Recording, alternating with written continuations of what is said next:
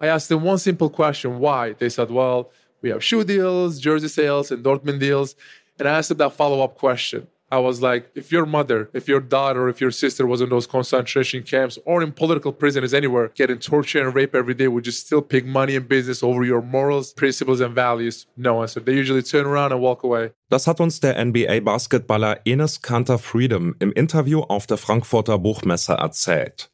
Weil er seit einiger Zeit öffentlichkeitswirksam auf Menschenrechtsverletzungen in der Türkei oder China aufmerksam macht, ist er aus seiner NBA-Mannschaft, den Houston Rockets, geflogen und aus der Liga ausgeschlossen worden. Sein Vater musste in der Türkei deshalb sogar ins Gefängnis und sich öffentlich von seinem Sohn distanzieren. Am Beispiel von Enes Kanter Freedom sieht man, sich klar politisch zu positionieren kann für ProfisportlerInnen böse Folgen haben, vor allem wenn es um viel Geld geht. Und bringt das überhaupt was? Was kann Aktivismus im Sport politisch bewegen?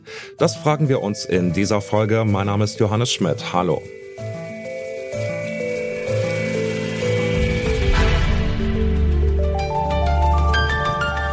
Zurück zum Thema.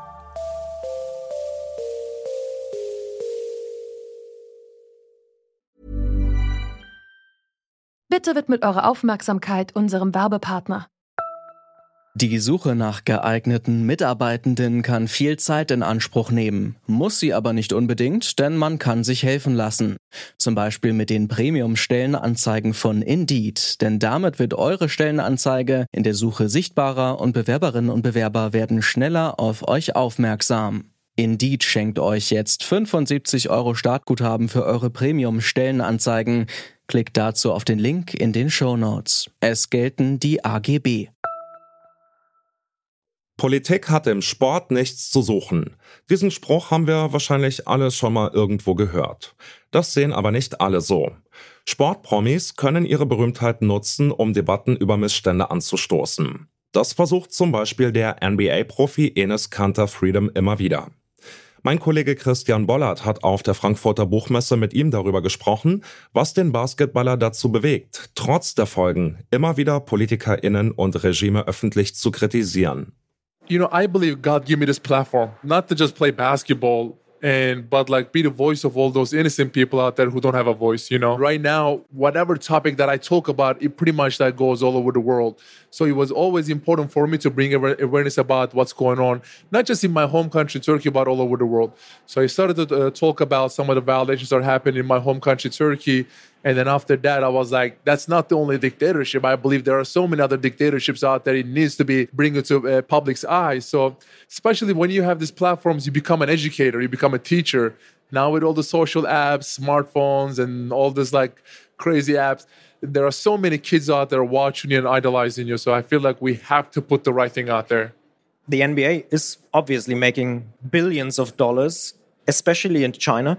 And I think, as you said, you're clever enough to see the consequences that maybe come with speaking out loud about all the problems in China. But you also felt you had to do it, or, or why did you do it? Why did you risk your NBA career? Because everyone was scared to do it. And unfortunately, no, no one stepped out and talked about the things that are important for our world. You know, I was seeing the hypocrisy in NBA because I was seeing the players will or the NBA will talk about the things that is not going to affect their money and business you know? As soon as the things that you talk about affects their business or money or in their, especially in their endorsement deals. I mean look at uh, some of the countries out there right now. Like just last year more people watched nba games in china than american population. That's crazy.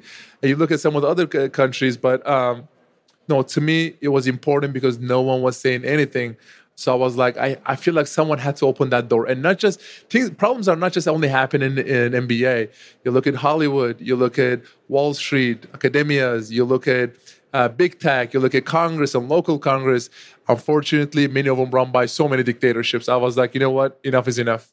Unser ganzes Gespräch mit Enes Kanter Freedom gibt's übrigens auch als Folge unseres Podcasts N99, dem Podcast zur Frankfurter Buchmesse. Hört da gern mal rein. Solche Wortmeldungen wie die von Enes Kanter Freedom sorgen für Aufmerksamkeit. Sie bringen Themen wie die Menschenrechtslage in China oder der Türkei auf den Diskussionstisch. Aber kann der Sport außerhalb seiner eigenen Sphäre überhaupt wirklich was bewegen? Das habe ich Jonas Burkheim gefragt.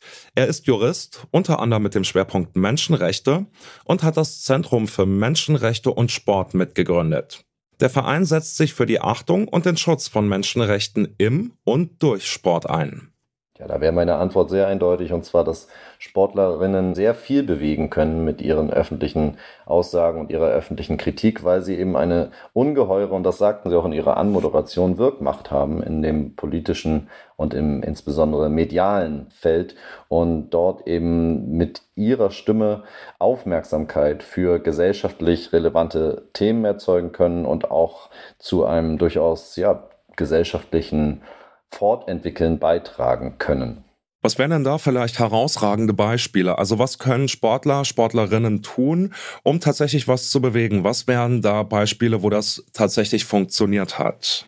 Ganz große Beispiele sind da sicher schon angefangen bei Akteuren wie Muhammad Ali oder noch früher auch ähm, wird immer wieder zitiert Jesse Owens bei den Spielen 1936. Neuere Beispiele sind da ähm, Carlos Smith, die mit ihrer schwarzen, nach oben gereckten, behandschuhten Faust Themen wie eben die Rechte von Persons of Color in den Fokus gerückt haben. Und das zieht sich so weiter bis ja in unsere aktuelle Zeit, wo wir Colin Kaepernick als ein Beispiel alle im Kopf haben, der mit seinem Kniefall während der Nationalhymne bei einem NFL-Spiel äh, als Footballspieler, als Quarterback große Aufmerksamkeit auf die Black Lives Matter-Bewegung gerichtet hat. Ich glaube, das, das sind eine ganze Reihe von Beispielen und sie zeigen eben einerseits, dass es oftmals sehr wirkmächtig sein kann und sehr symbolisch sein kann, wenn solche Äußerungen passieren.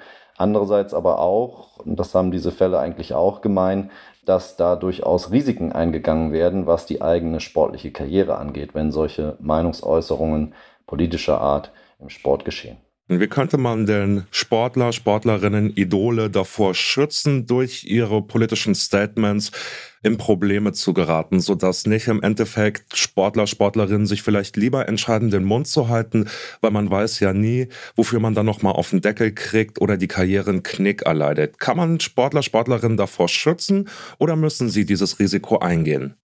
Ja, ich denke, man, man kann Sportler und Sportlerinnen insofern davor schützen, wenn wir jetzt auf die demokratischen Umfelder schauen, in denen wir zu Hause sind, dass man ihnen das Recht zusprechen kann, äh, und das ist bisher eben in der klaren Form nicht der Fall, sich auch im Umfeld ihrer Sportveranstaltung, ihres Sportevents für demokratische Grundwerte und für die Achtung der Menschenrechte auszusprechen. Diese Aussage sollte Sportlerinnen und Sportlern stets möglich sein und das sollte auch im Umfeld von Sportgroßereignissen und im Umfeld von Sportwettbewerben jederzeit möglich sein. Und das ist eine Stellschraube. Da sind oft Athletenvereinbarungen dann ein Bereich, der dann ähm, eine Rolle spielt.